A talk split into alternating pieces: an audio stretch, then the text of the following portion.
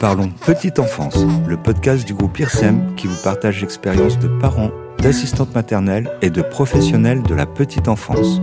Tous les mois, un nouvel épisode, alors abonnez-vous. On dit qu'on exerce un métier par passion et qu'on en change par raison. Mais finalement, peut-on en changer par passion? Écoutons Nathalie et Léa revenir sur leur parcours professionnel pour nous rendre compte que participer à l'éveil d'un enfant répond avant tout à l'expression d'une passion. Bonjour mesdames, bienvenue dans le podcast. Vous pouvez vous présenter alors bonjour, donc euh, moi c'est Léa. Euh, je suis donc j'ai 34 ans, je suis euh, de formation éducatrice de jeunes enfants depuis 10 ans maintenant et voilà, je travaille avec Nathalie à la MAM depuis maintenant 6 ans bientôt. voilà. Et toi, Nathalie? Donc, Nathalie, j'ai 53 ans, j'ai quatre enfants, donc trois grands de plus de 30 ans et une de 13 ans. Et je travaille donc avec Léa depuis 6 ans euh, à la MAM. Et vous avez un parcours professionnel un peu particulier. Qu'est-ce que vous faisiez avant d'être à la MAM en fait? Alors moi, donc euh, comme je le disais, je suis éducatrice de jeunes enfants depuis 10 ans maintenant. Et euh, à la suite de mon diplôme, j'ai euh, travaillé dans différentes crèches. J'ai fait de l'humanitaire en Afrique aussi. et puis après, bah voilà, le parcours a fait que je suis arrivée dans une crèche où travaillait Nathalie. Euh, pour un remplacement. Et du coup, c'est là en fait qu'on a créé un lien euh, professionnel euh, assez intéressant et que du coup, voilà, le projet est venu de lui-même par la suite pour travailler ensemble. Et donc toi, Nathalie, tu as toujours travaillé en crèche? Alors moi, j'ai travaillé en crèche depuis l'âge de 18 ans. J'ai fait ça pendant 13 ans. Ensuite, l'association a été mise en liquidation judiciaire, donc j'ai arrêté. J'ai été médiatrice sociale pendant trois ans. J'ai tenu un restaurant avec mon compagnon. Et ensuite, je suis revenue travailler en crèche quand ma fille avait deux ans. Et euh, c'est là que j'ai rencontré Léa pour un remplacement. On a beaucoup apprécié travailler ensemble. Et euh, après euh, une longue réflexion, on a décidé de créer la MAM ensemble. L'histoire, c'est que on travaillait toutes les deux dans une crèche qui était euh, un réseau, mais où il y avait trois crèches en fait. Donc le, la gestion était familiale. on n'avait pas beaucoup de moyens, mais c'était vraiment une gestion humaine et on a été racheté par un gros groupe. L'accompagnement de l'enfant pour nous n'était pas euh, positif. Au bout de six mois, euh, je me suis dit ben il faut que je change. J'ai réfléchi à ce que je pouvais faire. Il y avait micro crèche, il y avait maison d'assistante maternelle. Le plus facile, c'était maison d'assistante maternelle parce qu'il n'y a pas toute la gestion URSAF euh, avec les salariés. Et donc, j'ai pas mal discuté euh, avec Léa, avec deux autres collègues. Et euh, de là, nous est venue l'idée de faire une MAM. Et la petite histoire, c'est qu'à la base, Léa travaillait en micro-crèche où elle était plutôt bien. Et elle réfléchissait à venir ou pas. Oui, en fait, moi, j'ai travaillé donc avec Nathalie pendant, euh, je sais plus combien de temps ça a duré, euh, six mois peut-être à peine. Et j'ai eu la possibilité, ce comme je faisais un remplacement de congé maternité, mon contrat allait s'arrêter. Et j'ai eu l'opportunité, en fait, de faire une ouverture de micro-crèche avec une gérante, euh, voilà, qui ouvrait sa première micro-crèche. Donc, j'ai saisi cette occasion-là. Et c'est vrai que quand l'idée a commencé à germer dans la tête de Nat, moi, je venais de faire cette ouverture de crèche avec la gérante et je me voyais pas l'abandonner au bout de deux mois alors qu'on était encore dans, cette création, la création de l'équipe et tout ça. Donc c'est vrai que bon, après comme le projet prend du temps pour mûrir, pour euh, voilà, euh, au niveau des, démarches, moi ça m'a laissé le temps aussi de me poser les bonnes questions. Et au final, au bout d'un an et demi où le projet avait quand même commencé à bien se mettre en place, moi ça faisait, euh, ça allait bientôt faire deux ans que j'étais à la micro crèche. je me suis dit ouais mais si en fait je me vois pas euh, louper cette occasion-là de pouvoir déjà retravailler avec Nat parce qu'on a vraiment euh, une très bonne entente professionnelle. Et, euh, et puis voilà, il y avait quand même beaucoup d'avantages. Moi, j'avais pas encore d'enfants, mais j'avais le projet d'en avoir. Et il y avait cet avantage de me dire que je pouvais avoir mes enfants avec moi. Et, et voilà, il y a plein de choses qui ont fait pencher la balance. Et je me suis dit, bon, j'ai fait mes deux ans à la micro-crèche, c'est pérenne, c'est installé. Donc voilà, je, je, peux, je peux partir dans une nouvelle aventure et, et, et m'engager avec, euh, avec Nat. D'accord. Et donc, du coup, vous avez dû passer l'agrément assistante maternelle pour euh, ouvrir la MAM, je présume Oui, en fait, euh, les démarches ont commencé, euh, ça nous a pris deux ans, mais justement, ça laisse le temps bah, de faire cet agrément. Parce que même en étant éducatrice de jeunes enfants, on est obligé de demander l'agrément pour travailler dans une MAM. Et c'est un agrément MAM. On a un agrément personnel pour la MAM, donc chacune, euh, chaque assistante maternelle, mais il y a un agrément euh, global sur la MAM avec le nombre d'enfants qu'on peut accueillir. Donc il y avait ces deux, ces deux démarches-là à faire. Après, bon, moi je vais dire que comme j'avais mon diplôme d'éducatrice, à l'époque c'était plus simple. J'avais pas besoin de refaire de formation. Aujourd'hui, les éducatrices qui veulent faire l'agrément doivent faire la formation. Moi à l'époque, j'avais pas cette obligation-là. Donc on va dire que voilà, c'était administratif, mais j'ai pas eu euh, d'heures à faire en plus, alors que voilà, Nat, comme elle n'avait pas eu le temps de valider son, sa VAE d'éduc, avait été obligée du coup de faire euh, la formation. D'accord. Il y a eu une première visite de la PMI dans le local. Ok. Qui dit bah oui, on voit, on peut il peut y avoir une MAM. Après, il y a tous les travaux euh, qui, sont qui, ont été demandés. Mm. Ensuite, elles sont revenues fin août pour euh, donner l'agrément définitif, qui n'a pas été définitif à ce moment-là parce qu'il y avait des petites choses qui ne leur convenaient pas. Et donc, on a eu notre agrément définitif le 16 octobre 2017. D'accord. C'est ça. Et donc, on a pu ouvrir le 16 octobre 2017.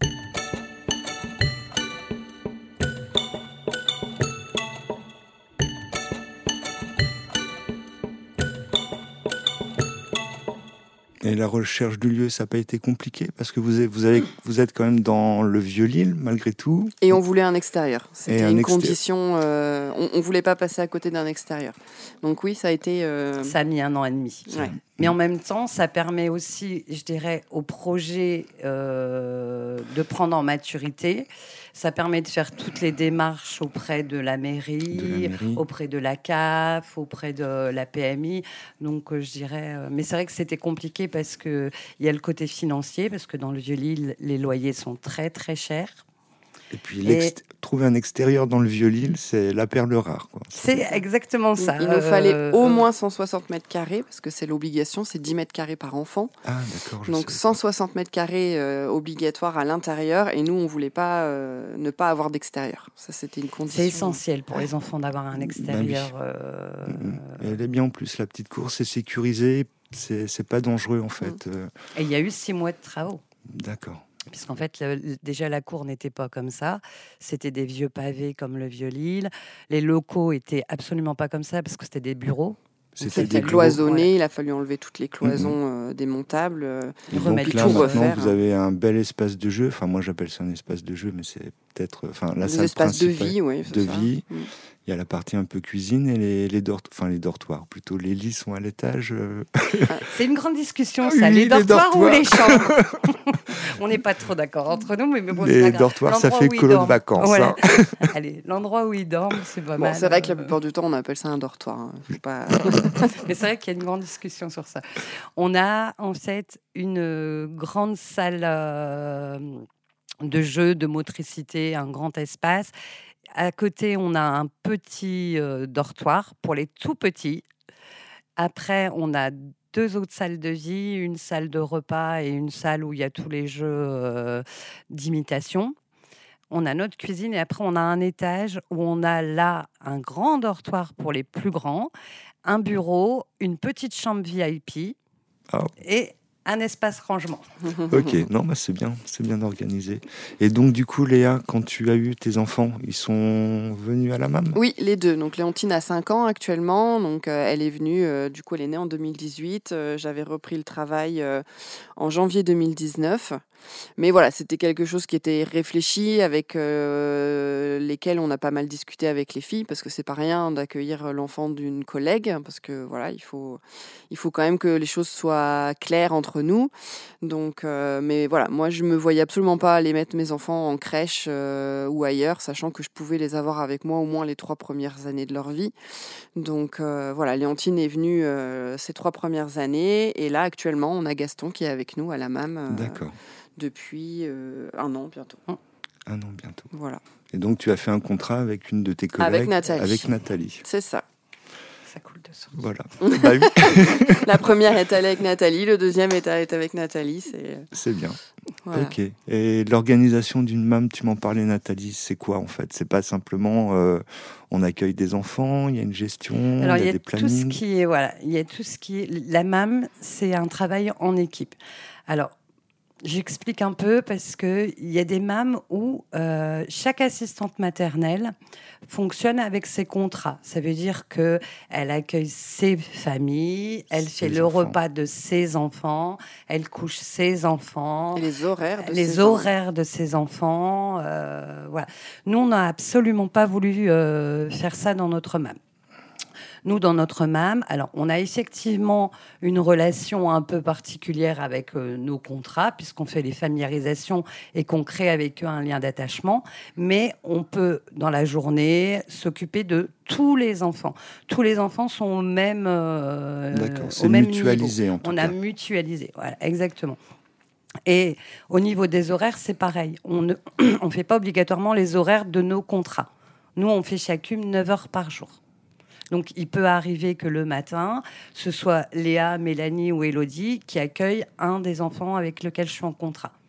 Mais nous, on a vraiment choisi de, de travailler comme ça. De une, pour les enfants, parce que euh, avoir que une seule personne, alors oui, on va dire ça peut être rassurant pour l'enfant parce qu'il n'y a qu'une personne qui l'accompagne au quotidien, mais c'est pas non plus bon pour lui. C'est important aussi qu'il puisse s'attacher à d'autres personnes euh, qui avoir sont à des l'intérieur de la relations avec d'autres adultes et pas Voilà. une relation euh, unilatérale. Voilà. Voilà. Et en plus, on n'est pas nombreuses. C'est pas comme si on était une équipe euh, de 10 personnes. On Oui. est quatre. Et le relais, il se fait tranquillement. Je veux dire, Nathalie, par exemple, va faire euh, la familiarisation avec le- l'enfant qu'elle a en contrat. Et très vite, en fait, on va se mettre en doublon pour que l'enfant ait aussi l'habitude qu'il y ait une deuxième personne qui s'occupe de lui. Et puis, tranquillement, les semaines d'après, la troisième, la quatrième, on ne fait pas tout d'un coup non plus. Mais voilà, c'est important parce qu'après, sinon, ça crée des relations. Si jamais ben, on ne on, on sait jamais, on peut très bien être absente une journée ou pour X ou raison. Et là, ça peut être angoissant. Et pour ça peut être, voilà. euh, Donc, euh, c'est aussi le sécuriser euh, dans son attachement et dans, et, et- et dans son bien-être à la MAM que de savoir aussi être avec les autres personnes qui s'occupent de lui. Quoi. Nous, à la MAM, il n'y a pas de turnover au niveau professionnel. Donc, les enfants, quand ils arrivent le matin, ils savent les quatre personnes qui vont être là et ils les connaissent depuis euh, qu'ils sont arrivés. Depuis tout le temps. oui. Depuis tout le temps. Donc, euh, il n'y a pas ce sentiment d'insécurité avec l'obligation d'avoir une seule euh, personne. Et euh, même, dans la... même avec Gaston, par exemple. Oui. Où, c'est, où ça se passe plutôt bien, même si sa maman est là. Il y a trois autres personnes qui, qui l'accompagnent au quotidien. Et pour les enfants, c'est vraiment un bien-être. euh, C'est un bien-être. Et pour lui, ça coule de source aussi parce qu'il l'a toujours connu. euh, voilà, dès son arrivée, euh, il m'a vu m'occuper des autres et euh, il a, il a été pris en charge par les filles. Donc euh, lui, ça ne lui pose absolument aucun souci Aucun de me voir, problème. euh, voilà, m'occuper d'autres bébés, d'autres Parce que enfants. aussi, oui, des fois, les enfants qui supportent pas que Voilà, la maman. mais en euh, fait, euh, ça coule tellement de et ça Mm. leur est expliqué, donc du coup, euh, ça va tout seul. Et puis voilà, ça veut pas dire que forcément, quand il est pas très bien, quand il a un, un problème et qu'il a vraiment besoin de réconfort, forcément, il va venir plus facilement vers moi puisque je suis sa maman. Il a cette chance-là, on va dire. Mais ça n'empêche que euh, s'il y a besoin de s'occuper de lui, euh, il, il demande pas, enfin, il n'est pas dans la demande forcément que ce soit moi. C'est les filles qui lui donnent à manger, c'est les filles qui s'occupent de lui pour les soins, pour jouer. Enfin voilà, il est il pas. souhaite pas euh, une relation exclusive. pas collé à euh, moi, quoi. Avec sa maman. ouais, ouais. Mais je dirais comme un autre enfant. Comme tous les Mm. autres enfants. Moi, j'ai un enfant qui est en contrat, il vient avec toi, et si un jour il est malade, il va peut-être venir un peu plus vers moi. Parce euh, qu'il y a ce lien de base qui, qui fait que quand ils ont un, un souci ou qu'ils sont pas bien, ils vont aller presque systématiquement vers la, la- la figure d'attachement qu'ils préfèrent, la, la Mhm. figure d'attachement privilégiée. Ça, c'est on le voit. Mais dans le quotidien, quand ils vont bien, ils, ils sont bien avec euh, les quatre en Avec fait. Il y a pas de. Après, ils ont, on voit, hein, chaque enfant a sa petite euh, préférence. Et des fois, c'est même pas l'assistante maternelle qu'ils ont en contrat. Mhm. Moi, j'ai une petite fille avec qui je m'entends très bien, mais c'est vrai qu'elle a ce lien avec. euh, parce qu'en plus, Elodie m'avait remplacée pendant mon congé maternité. Elle a un lien très fort avec Elodie. Et, et c'est pas pour autant que je vais dire, bah non, euh, c'est tout. Elle a ce lien avec elle, elle a ce lien avec elle, et mais ça veut pas dire que je ne m'entends pas du tout avec elle, au contraire. Mhm. Non, Mais voilà, elles le peuvent très voilà, les enfants peuvent très bien avoir un lien euh, avec une assistante maternelle qui n'est pas forcément euh, celle qui, qui leur est normalement référée. D'accord. Il n'y a pas de. C'est exactement ce qu'on voulait. On voulait Voilà, pas- c'est ça. on n'a pas, on n'est pas en colocation d'assistante maternelle. Mhm. Il y a un vrai travail d'équipe, il y a une vraie réflexion autour du projet. Le projet, on l'a construit tout ensemble, le projet éducatif, le projet pédagogique. Quand de nouvelles viennent se rajouter, parce que bah, c'est comme dans la vie, hein, il y a des gens qui partent euh, parce qu'ils changent de région, il y a des gens qui partent parce que c'est beaucoup d'investissement. On a, une assistante maternelle qui est partie parce que c'était trop pour elle au niveau de l'investissement. Il faut savoir qu'on fait effectivement 45 heures par semaine avec les enfants, mais on a aussi euh, le week-end, euh, si la toiture fuit, bah, il faut aller voir. Ah oui. Il Les faut faire les courses. parce que euh, on a une particularité, c'est que on fait les repas nous-mêmes. Donc il y a cette gestion-là de se dire quel repas on fait, les courses à faire, les relations avec les parents.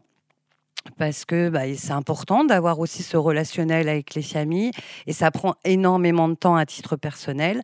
Il y a aussi de l'investissement financier parce que bah, je vais un peu parler du Covid pendant cette période-là, le confinement, tout ça, bah, au niveau financier, ça a été compliqué. On a dû nous injecter de l'argent dans la MAM. Et donc, il y a eu une assistante maternelle qui, pour elle, c'était trop. Elle a arrêté. Donc, il y a eu des nouvelles personnes. On leur demande de réfléchir avec nous au projet euh, éducatif, au projet pédagogique. Régulièrement, on essaye aussi de faire des, réunions le soir pour analyser les pratiques, pour euh, mettre en place des projets, pour voir si au niveau objectif on respecte bien, pour euh, se féliciter quelquefois parce qu'on ne peut pas se voir que pour se dire bah non là euh, ça va pas ou là ça va, mais c'est aussi se dire bah tiens qu'est-ce qu'il y a de positif dans ce qu'on fait, ce qui est plutôt pas mal. Et donc c'est vraiment c'est vraiment un travail euh, d'équipe et qui prend du temps. Vous pouvez nous en dire un peu plus sur le, votre projet éducatif, pédagogique? Alors, notre projet Et éducatif déjà, et pédagogique. Juste pour moi, c'est quoi la différence entre éducatif, pédagogique euh, Alors, euh, le projet euh, éducatif, en gros, ce sont les, les, les valeurs qu'on met en place. hein. Le projet pédagogique, c'est les moyens qu'on utilise pour les mettre en place. Voilà, les moyens réels sur le terrain. euh. Donc euh, voilà, donc nous, on, va dire que notre projet, euh, je vais parler de général, donc éducatif parce que ça regroupe un petit peu tout, mais notre projet à nous, c'est principalement laisser les enfants libres de découvrir par eux-mêmes. C'est vraiment le gros, le gros point sur lequel on est fixé. Euh, c'est-à-dire que ça, ça va pour les petits comme pour les grands. C'est-à-dire que ben, les petits, ils vont être en motricité libre, ils vont apprendre à bouger par eux-mêmes. Euh, on va pas les mettre dans des positions qui n'ont pas acquis tout seuls. On va les laisser euh, faire le chemin, trouver le chemin pour acquérir ben, la position du dos vers le ventre, du ventre vers le dos, la position assise, et puis après essayer d'avancer, reculer. Enfin voilà, ils font tout par eux-mêmes. On va jamais entraver ou essayer parce qu'on pense les aider, mais en fait on les aide pas. On va intervenir le moins possible dans leur motricité pour qu'ils aient confiance en leur, en leur capacité de faire tout seul. Et en fait, cette capacité de faire tout seul, on, va la développer aussi plus grand, c'est-à-dire que on, va essayer de, de les laisser libres de choisir leurs activités, c'est-à-dire qu'on leur met des choses à disposition. Maintenant, on n'a pas un programme établi le lundi, c'est telle chose, le mardi, c'est pâte à modeler, à telle heure, telle heure. Non, on, on a des moments clés dans la journée pour leur donner des repères, parce que les enfants ont besoin de repères mais euh, on ne va jamais leur imposer des activités. C'est-à-dire qu'on va pas faire de la peinture en se disant Ah, ça fera plaisir à papa et maman, ils verront qu'ils ont fait quelque chose aujourd'hui. Non, ça c'est pas du tout quelque chose que nous on fait et les parents le savent parce que quand on rencontre les familles, on leur explique comment on fonctionne et, euh, et voilà, on les laisse libres de choisir parce qu'un enfant de deux ans euh, et un autre enfant de deux ans ne va pas forcément avoir les mêmes envies au même moment, les mêmes besoins dans leur développement sous prétexte qu'ils ont le même âge. Non, c'est pas, c'est pas, ça marche pas comme ça. Il y a un enfant, il va être plus dans le moteur à ce moment-là, donc il va être beaucoup plus sur le toboggan, beaucoup plus sur euh, les jeux moteurs, pendant que d'autres vont être beaucoup plus euh, sur des petits jeux jeux de construction, des trucs de concentration. Voilà, un enfant euh, et un autre euh, est différent, donc on peut pas leur demander d'avoir envie de faire les mêmes choses au même moment. Comme nous, adultes, on a un peu tous les mêmes envies. Tout à donc euh, c'est exactement pareil pour eux. Donc euh, on les laisse découvrir, on les laisse apprendre en découvrant par eux-mêmes, par le jeu, parce que le jeu, ça reste l'activité principale d'un enfant, et c'est grâce au jeu qu'il apprend le plus en fait à cet âge-là. Donc euh, voilà, nous, c'est vraiment les grosses valeurs qu'on défend euh, à la MAM. Et par cette confiance qu'ils prennent en eux, ils deviennent aussi autonomes. C'est-à-dire que euh, euh, voilà, l'autonomie, ça va être, ils seront capables d'aller faire des choses dans une pièce où on ne va pas être présente avec eux parce qu'ils sont suffisamment en confiance dans l'environnement qu'on leur propose euh, d'aller euh, voilà jouer sans qu'on soit forcément derrière eux. Je pense au repas. Nous, on a encore des choses à faire après le repas. Ils partent, ils vont jouer et, s'ils ont besoin, ils viennent nous chercher. Mais ils n'ont pas besoin qu'on soit avec eux, qu'il y ait forcément une adulte avec eux dans la pièce pour faire leurs activités, pour jouer et, s'occuper. Et nous, à partir de ce moment-là, on se dit qu'on a gagné parce que ça veut dire qu'ils sont bien dans leur tête, bien dans leur corps et suffisamment en confiance dans notre environnement pour aller faire leur petite vie sans nous. Quoi. Sans vous. Il y a un petit côté Montessori quand même dans cette approche oui, de, après, du libre choix, non? C'est un oui et non. en fait, on a pris plein de pédagogie qui existe déjà. Il y a à en laisser et à en prendre ah partout. Bah, et on, a, on l'a fait à notre sauce, en fait. On a fait un petit euh, mélange de tout ce qui nous semblait bien dans chaque pédagogie et on l'a mélangé et on a fait euh, la même le petite pouce avec. Euh, avec votre recette magique. C'est ça. Oh, magique. Je sais pas si c'est magique, mais en tout cas, nous, enfin, nous, elle nous convient. Nous, elle nous convient et on a, en tout cas, depuis six ans, on a l'impression que ça fonctionne bien et qu'on, voilà, les enfants sont, bien avec nous. Le premier objectif de notre euh, projet euh, éducatif, c'est de leur donner confiance en eux, une estime d'eux. Et les aider à gérer leurs émotions. Et voilà. Et les Parce que les émotions, ça ça contrôle le cerveau d'un enfant. Maintenant, on le sait, hein, ça fait pas mmh. très longtemps, mmh. mais il y a des études qui, qui, sont très récentes, mais on, on, en connaît beaucoup plus sur le cerveau de l'enfant, et on sait qu'un enfant, il est le cerveau de l'enfant est euh, majoritairement euh, euh, dirigé par les émotions. Donc, une simple frustration pour nous, un enfant, ça explose. Et ça, voilà, une fois qu'on le sait, ça aide à pouvoir justement les accompagner et à les gérer, ces émotions. En tout cas, au fur et à mesure qu'ils prennent la parole, de pouvoir les verbaliser. Et nous, on a gagné quand un enfant, quand il n'est pas d'accord, il est capable de nous tirer la langue et de nous dire je suis pas d'accord. Nous, à la MAM, on fait l'éducation par la compréhension on les punit pas, on les met pas au coin, on, on leur affiche pas de chantage parce que on leur explique pourquoi ils ne peuvent pas faire ça. Alors vous allez me dire, un bébé de six mois, vous allez lui expliquer pourquoi il peut pas faire ça. Eh ben oui, on lui explique plusieurs fois pourquoi il peut pas euh, nous euh, nous taper, même si c'est pas taper, parce qu'en fait c'est un réflexe plutôt qu'il a euh, mhm. avec ses mains. Et à force d'expliquer, la 21e fois, il, comprend. Finit comprendre. Et après, il fait plus. Pourquoi? Pas parce qu'il a, il a peur de nous, mais parce qu'il a compris. Qu'est-ce que ça signifie en fait euh, la familiarisation de l'enfant? Vous pouvez m'en dire plus? Ça se passe comment? Alors en général dans les structures et auprès des assistantes maternelles, on parle plus d'adaptation. Mais bah, nous, comme on fait pas comme tout le monde, de toute façon, on n'aime pas faire comme les autres. Nous, on préfère parler de familiarisation parce qu'on n'aime pas penser que l'enfant doit s'adapter à nous. C'est nous qui devons nous adapter à lui en fonction de ses besoins.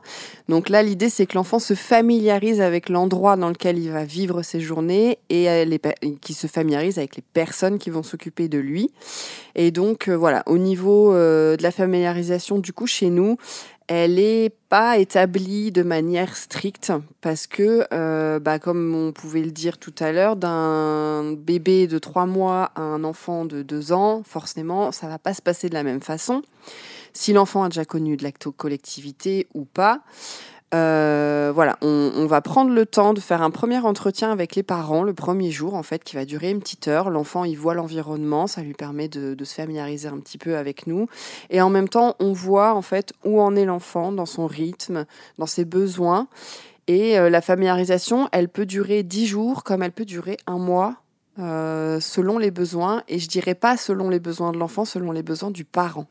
Parce qu'une maman qui a passé ces deux mmh. mois et demi avec son bébé qu'avec son bébé va forcément pas avoir euh, la même facilité à le laisser qu'une maman qui a déjà mis son enfant en collectivité et qui change juste de mode de, garde, hein, de structure.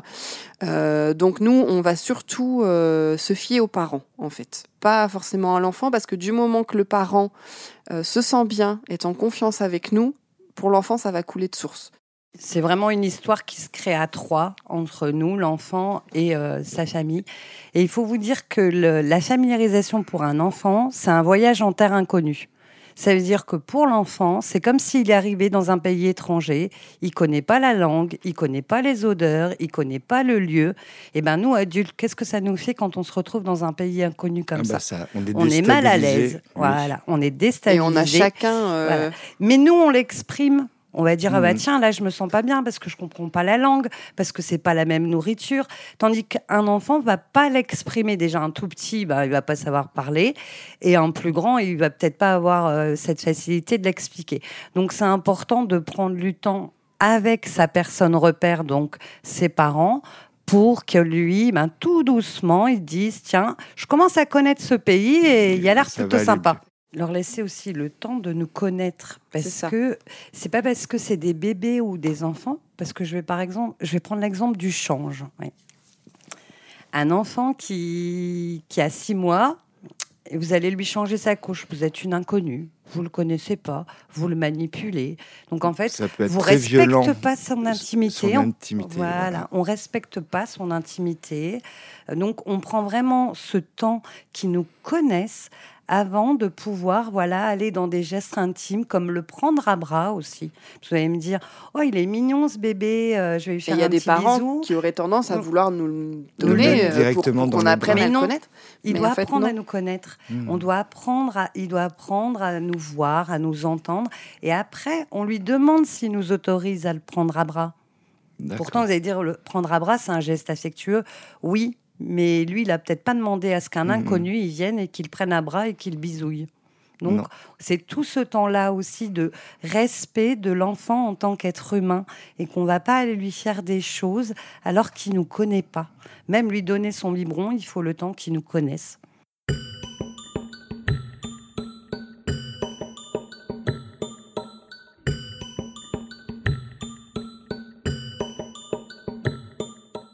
La rentrée approche à grands pas. Qu'est-ce qui se passe? Comment on leur explique? Ou comment on leur explique pas? Comment on leur explique? Justement, c'est compliqué parce que on leur dit, bah, tu sais, là, en septembre, tu vas aller à l'école. Ça va C'est être quoi, chouette, l'école. C'est quoi l'école pour eux? C'est un Ils l'ont vu. mystère. C'est un, voilà, c'est un immense mystère. Ils ont peut-être vu une fois leur école pour certains. Pour d'autres, euh, ils la verront le premier jour. Donc, euh, voilà. Puis on leur dit c'est chouette l'école, tu vas voir, tu vas être un grand. Ça, c'est la première chose. Mais pour aller à l'école, qu'est-ce qu'il faut? Bah, Il faut la propreté. Il faut Ah avoir oui. acquis la propreté. Et donc, la grosse pression sur les enfants à partir du mois de mai, c'est le papa, la maman, euh, la grand-mère. Ben, faut qu'il soit propre, parce qu'avant, il était sale. hein, euh, et, euh, bah ouais. Et donc, euh, il faut commencer à aller sur le pot, parce que sinon, il n'y aura pas d'école. Donc déjà, il y a ce gros point négatif où l'école, elle est liée à l'acquisition de la propreté. Donc déjà, nous, on en parle lors de notre première rencontre avec les parents, en leur disant que oui, à un moment, on va parler de l'école et à un moment, on va parler de l'acquisition de la propreté. Et comme je le dis, c'est une acquisition, c'est pas un apprentissage. Donc on attend que l'enfant lui-même fasse la démarche de dire bah tiens, moi là, je sens qu'il se passe quelque chose dans mon corps. Je commence à expérimenter des trucs, donc non, je vais demander pour aller aux toilettes. Ou tiens, je vais aller voir ce qui se passe dans ce petit endroit. Bah voilà. Nous, on est vraiment dans laisser faire l'enfant. On ne lui apprend pas à aller aux toilettes. Donc ça, on, l'explique bien aux parents lors du premier entretien. Vous allez dire, quelquefois, la maman, elle a encore son petit bébé dans son ventre. euh, mais c'est important parce que c'est essentiel. Quand on met trop de pression sur l'enfant pour l'acquisition de la propreté, C'est limite des blocages. voilà, c'est des C'est des blocages. blocages. C'est des enfants qui vont, entre guillemets, avoir beaucoup d'accidents parce que en fait, on leur a appris à être propre. Comme un petit chien qu'on apprend à être Mhm. propre. On- il va dehors, on lui donne un petit gâteau. Il va pas dehors, une petite clique sur le museau. Et ben, c'est pareil. Alors que si l'enfant, il fait tout, tout, toute la démarche par lui-même, on a des enfants qui, du jour au lendemain, disent, ben tiens, moi là, je mets plus de couches. Et ça se passe très, très bien. Donc là, ça, nous, on en parle beaucoup lors du premier entretien parce que euh, bah, systématiquement, tous les ans, au mois de mai, on a euh, des parents qui arrivent en disant un petit peu alarmé. voilà. euh, Bon, ben là, euh, il met plus de couches. hein.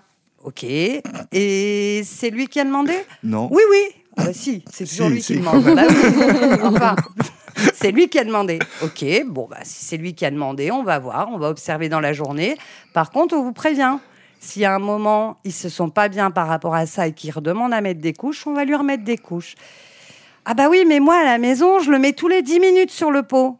Bah donc, il n'a Oh pas là. demandé, il n'a pas compris. Donc, on va devoir peut-être retravailler ça avec vous et, et en reparler avec l'enfant. Ça, c'est pour euh, la première chose pour l'école. Et la deuxième chose, c'est que nous, on les prépare à l'école buissonnière. On les prépare à avoir confiance en eux, une estime d'eux, être capable de temps en temps de dire à, l'institutrice, bah non, là je suis pas d'accord. Nous, au niveau de la MAM, on fait un petit passage rituel euh, pour dire, bah, tu pars de la MAM, tu t'en vas euh, Bientôt. à l'école euh, bientôt. Donc on fait souvent, bah, on a fait ça hier soir, une petite fête de fin d'année où euh, un peu auberge espagnole, les parents amènent chacun quelque Ah, c'est chose. sympa, ça. Voilà. Et on leur offre, à, on offre à chaque enfant une petite plante avec un petit mot. euh, Une petite pousse. Une petite petite pousse. pousse. Ah, Et qui doivent continuer de faire grandir comme nous, on, on les a fait grandir. C'est symbolique, en fait. C'est un joli Euh, symbole. euh, voilà. Mais aussi d'autres personnes dont vous vous occupez, ce sont les parents. Et ça se passe comment, les relations avec les parents? Et j'ai l'impression qu'il y a de l'accompagnement, beaucoup d'entretien. Il doit avoir de la réassurance aussi. Oui, c'est ça. On essaye de créer avec les familles une relation de confiance. Parce que déjà, ben, comme disait Léa tout à l'heure, pour la familiarisation, parce que c'est confier son enfant à une personne inconnue. Alors peut-être que lors du premier entretien, euh, Eh, elles ont l'air sympas, elles proposent des trucs sympas, mais on reste des inconnus. Les temps euh, que les enfants vont passer à la MAM sont aussi inconnus pour eux, parce que Mm. qu'est-ce qu'on fait avec leur enfant pendant 8 heures Ah. Mystère. Mystère et boule de gomme. Mm. Ah, voilà. Donc, en fait, déjà, bah, pendant la période de familiarisation, ils passent du temps à la MAM. Donc, ils voient un peu comment on travaille. Ils voient un peu que, ben, il y a le discours qu'on explique euh, avec notre projet éducatif et tout ça. Et il y a aussi la réalité du quotidien. Parce que c'est vrai que, par exemple, on dit que nous, ben, on répond aux besoins des enfants, euh, on les écoute, on les accompagne.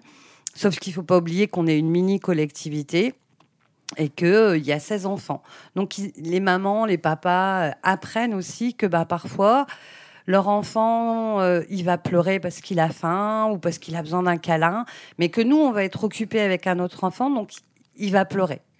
Mhm. Alors qu'avec eux, eh ben, comme souvent c'est leur premier enfant, dès que bébé pousse un cri, eh ben, on répond à son besoin. Bah comme c'est le centre du monde, oui, tout tourne autour de normal, lui. c'est Mhm. tout à fait normal. Sauf que bah, à la MAM, il y a d'autres enfants. On- donc il y a des moments, bah, l'enfant il va pleurer parce qu'il a faim ou besoin d'un câlin, mais nous on va être occupé avec notre enf- avec l'autre enfant et on ne pourra pas s'occuper tout de suite de lui. Donc on va lui parler, on va essayer de le rassurer, mais parfois ça marche pas et, bah, et ça, il va pleurer un peu. Donc déjà, ça permet alors aux parents de se rendre compte des réalités du terrain et de se Mhm. dire, bah, mon enfant il n'est pas tout seul, il Bah va oui. devoir partager. Bah oui, bah oui. Ça c'est et ça permet aussi, au- au- ça nous permet aussi pendant ces temps-là, dans des discussions informelles, de créer du lien avec les familles. Avec les parents. Parce que ça, c'est important. Euh, on, insiste beaucoup, nous, sur le fait de créer du lien avec les familles qu'on accueille. C'est pas, ils arrivent, ils déposent leur enfant, il a bien dormi, à tout à l'heure, et ce soir, ils reviennent chercher leur enfant. C'est important de créer du lien avec eux, parce que par moment, on va observer des choses avec les enfants, ou euh, on va avoir des choses à leur dire, et quand on a créé du lien, c'est plus facile d'en parler. Tout à fait, oui. Et créer du lien, c'est aussi ben, organiser des petites rencontres comme on fait euh, pour des petits goûters, des petites fêtes où ils viennent participer. C'est euh, lors de l'anniversaire de leur enfant, ils font un gâteau et ils peuvent venir pour l'anniversaire de leur enfant. C'est euh, les faire venir nous accompagner lors des sorties. C'est parfois aussi se dire tiens, Là, on rencontre des petits soucis, soit dans l'accompagnement, soit dans la relation, et c'est leur proposer une rencontre en début d'après-midi quand leurs enfants sont à la sieste pour discuter ben, de notre accompagnement, de comment eux ils vivent notre accompagnement. Parce que parfois, nous, on a l'impression qu'on fait du bien, que c'est bien ce qu'on fait. Mais le parent en face, il, il perçoit peut-être pas de la même façon. Mhm. Donc c'est bien aussi de se dire, de faire le point, de se dire tiens là, qu'est-ce que vous pensez de ce qu'on fait avec votre enfant? Est-ce que vous vous sentez bien? Est-ce que vous avez votre place dans ce qu'on fait? Et bah, quelquefois, on se rend compte que ben non, ils n'ont pas leur place. Donc c'est à nous là à se dire, bah, on va analyser et peut-être changer notre façon d'accompagner cette famille parce que euh, elle s'y retrouve pas. Je pense que c'est c'est vraiment important de connaître ces familles, que les Mhm. familles nous connaissent, d'avoir créé du lien pour justement accompagner au mieux l'enfant euh, au quotidien. On a de très bonnes relations avec les parents. Alors, dans un premier temps, euh, je vais dire qu'on choisit les parents. J'explique. Euh, les Il y a parents. un casting qui est Ah, organisé. c'est ça, C'est on ça. fait un casting comme The Voice. Alors, non, on Il y a une grille de notation alors Ah, c'est ça. On coche Pas bien, bien. tu rentres, tu rentres pas. Non, non, non. En fait, on, déjà, bon, les, les parents s'inscrivent sous le biais soit par notre euh, Votre adresse site, mail, soit voilà. par notre site, soit ils sont passés devant la MAM, ils ont dit tiens, ça peut être sympa, je vais aller voir. Donc, euh, on prend rendez-vous avec les familles. euh, Systématiquement. Systématiquement, on veut les rencontrer. Et généralement, on demande à rencontrer les deux parents. Parce que bah, parfois, on rencontre un parent, l'autre parent nous a pas vus, mais peut-être que ça lui plaît pas euh, plus que Bah ça, oui. ce qu'on propose. Donc voilà. On leur envoie euh, avant le règlement de fonctionnement de la MAM, le projet éducatif, le projet pédagogique. Et on leur demande de le lire avant de venir pour que lors du premier entretien, on soit plutôt sous un échange plutôt que nous qui récitons euh, Oui, bêtement, une, belle, euh, une leçon ou voilà, on a envie que ce soit un échange. Et puis pour nous aussi, ça nous met une petite idée de l'envie réelle des parents de venir à la MAM. et de l'implication. L'implication. Mm. Voilà, selon les questions qu'ils peuvent poser en, en premier. Et je vous disais, on choisit, les parents choisissent de mettre leur enfant à la MAM et nous, on choisit aussi nos familles parce qu'on a vraiment envie que les familles qui viennent à la MAM, c'est parce qu'ils veulent cet accompagnement-là pour leurs enfants. C'est pas parce qu'ils ont besoin d'un mode de garde, parce qu'un mode de garde, ils vont trouver. Vous allez me dire, ah, c'est difficile. Non, on trouve toujours un mode de garde.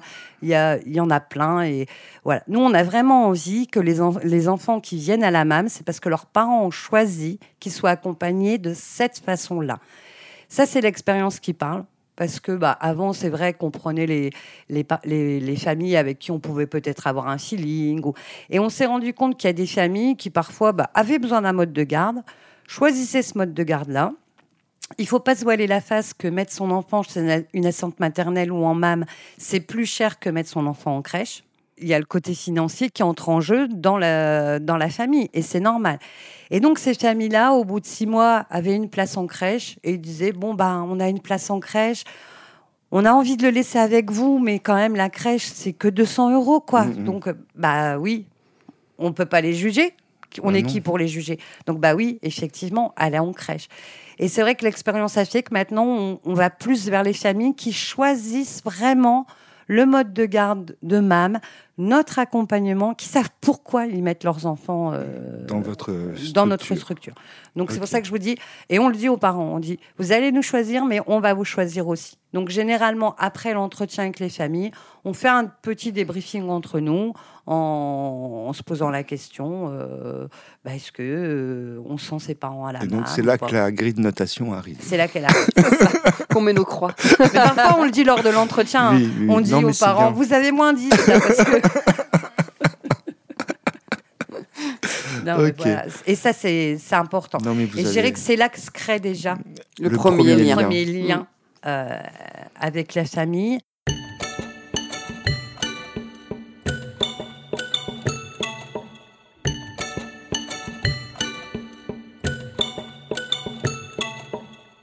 Anecdote, en même temps souvenir. euh, alors, je ne vais pas citer le nom parce que voilà, mais euh, c'est la petite fille que parlait euh, Léa tout à l'heure, où c'est une petite fille euh, avec qui j'avais pas autant de relations que ça. Et euh, une fois, je lui fais une remarque euh, après le repas euh, parce qu'elle faisait un truc et je lui dis bah non mais ne fais pas ça pour ça. Et là, elle me regarde et elle me tire la langue. Et là, moi, je trouve ça génial. Moi, j'ai adoré. J'avoue que parce que même quand on vous dit on les accompagne avec bienveillance, bienveillance dans un cadre. Et c'est vrai que euh, on peut avoir des postures, on peut qui font que là on dit à l'enfant non mais là c'était dangereux ou là tu me fais mal ou là tu fais mal à l'autre enfant et là on n'est pas d'accord. Et donc ce qui fait que moi j'ai un peu plus cette posture là, je pense euh, auprès des enfants, ce qui fait que quand quand elle m'a tiré la langue, ça m'a bien fait rire. Ça t'a bien fait rire. C'est bien, là, j'ai gagné. Elle ose me tirer la langue, parfait. elle se sent suffisamment bien euh, dans, ses baskets pour te tirer la langue. Et il y en a eu d'autres avant. Hein. J'en pense à, à, une qui, moi, c'était la, bah, la première année qu'on avait faite où la, la, ptiote, c'est pareil, elle était en train de jouer, euh, on était dans l'espace cuisine, mais c'est ouvert, donc on la voit.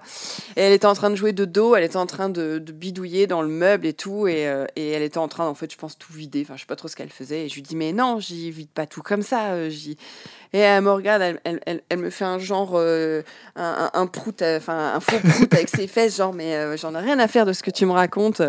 mais, mais voilà, mais enfin, c'est génial quand ils arrivent à se permettre des choses comme ça, c'est qu'on a tout gagné, c'est qu'ils mm. se sentent assez bien dans leur, euh, dans leur tête, dans leur corps, pour se permettre de, de, renvoyer l'adulte quand ils sont pas d'accord avec lui. C'est des exemples de ce que vous expliquez, de avoir confiance en soi. Bah, la petite qui m'a dit, ben oui Nathalie, bah, c'est ça ce que tu penses. Moi je le pense pas. Mm. À, deux ans et demi, moi je trouve ça bien. Bah euh, au moins, euh, c'est c'est notre réussite, ça. Et quand notre réussite, c'est euh, de pouvoir ouvrir la porte de la cour. Alors, ça ne veut pas dire qu'on les surveille pas, parce que j'entends déjà les, les cheveux qui vont se dresser.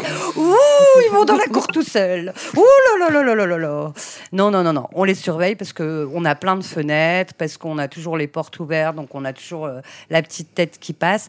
Mais c'est ouvrir la porte et les enfants sont mon seuls dans la cour. Mais qu'est-ce qu'on a gagné là? Parce qu'ils n'ont plus besoin de nous. Ils se disent, ben, on s'envole, on y va. Euh, c'est ça les réussites de notre métier euh, au quotidien, euh, je pense. Et après, allez, mon meilleur souvenir, c'est quand on a reçu les meubles de la MAM. Parce que là, on s'est dit. C'est parti. C'est parti. Là, on va y aller.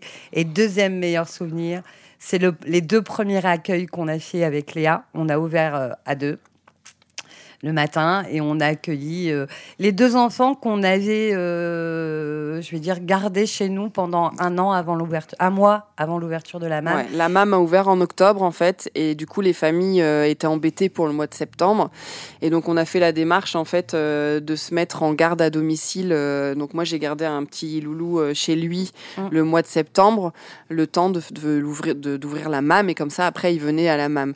Et en fait on avait convenu avec les parents, donc Nat avait fait la même chose. Bon, elle avait la petite chez elle finalement, mais euh, on avait convenu avec les parents qu'on ferait des allées et venues à la MAM avec les enfants pour pouvoir aller euh, bah, installer, recevoir les meubles. Et, en fait, tout ça, ils l'ont vécu avec nous tous les deux. Et, c'est vrai que le souvenir euh, des deux qui arrivent en même temps le premier jour officiel d'ouverture de MAM avec leurs parents dans la cour et tout, ça reste, ça reste le, super souvenir qu'on a. voilà, la fierté de se dire ça y est, on, y est, on a bossé, mais ça devient concret. Et, le, fait de l'avoir vécu avec ces deux petit loulou là, euh, c'était chouette. C'était mm. excellent.